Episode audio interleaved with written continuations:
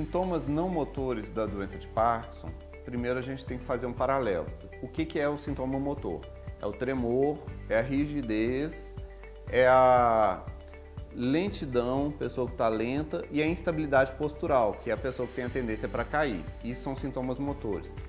E os sintomas não motores vão desde problemas no sono, como insônia, sono fragmentado, noctúria, que é ficar acordando à noite para fazer xixi, transtorno de comportamento do sono REM, que é a pessoa que tem um sono agitado, com é, sonhos violentos e mexer demais durante o sono.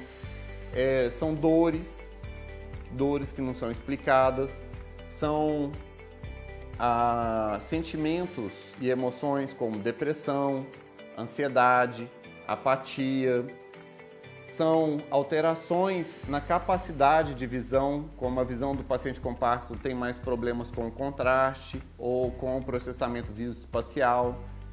É, é um intestino que fica preso, é o funcionamento da bexiga que não fica muito bom, que pode ter retenção ou incontinência urinária.